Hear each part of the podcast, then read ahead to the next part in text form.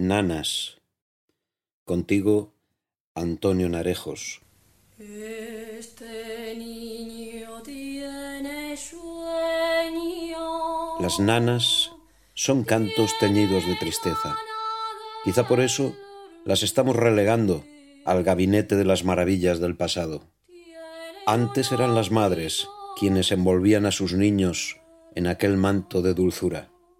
Hoy preferimos descargar una app en el móvil para que le vayan cantando nanas hasta que se duerman.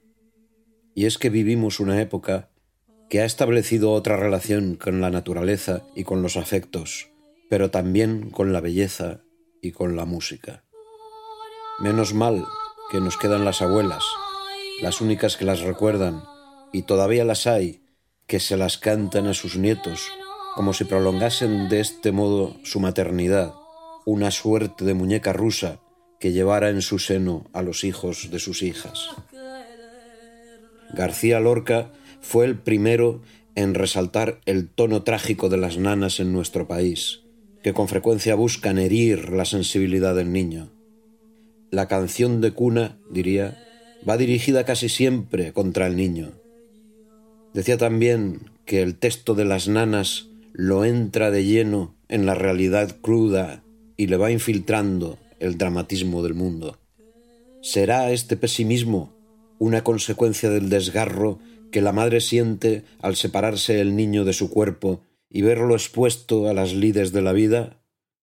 Ese pesimismo que inspira la nana de Claude Debussy, Noël des enfants qui n'ont plus de maison, donde narra el desamparo de los niños solos, esos niños que han perdido el hogar con su padre en la guerra y su madre muerta.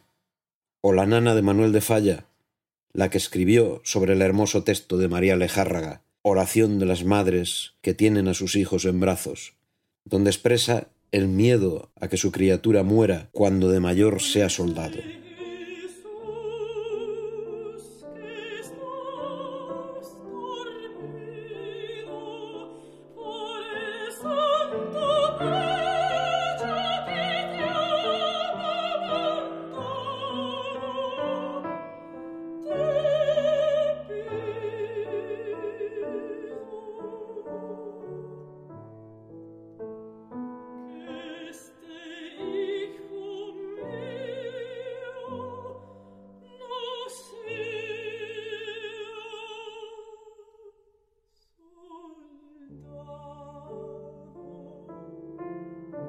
Junto al temor ante lo que le deparará el futuro, las nanas reflejan también el orgullo amargo de ver al hijo crecer y convertirse en un ser independiente. Es el sabor agridulce del Summertime de George Gershwin, la nana de Porgy Bess con letra de Dubois Hayward. Una mañana te despertarás cantando, desplegarás tus alas y volarás hacia el cielo.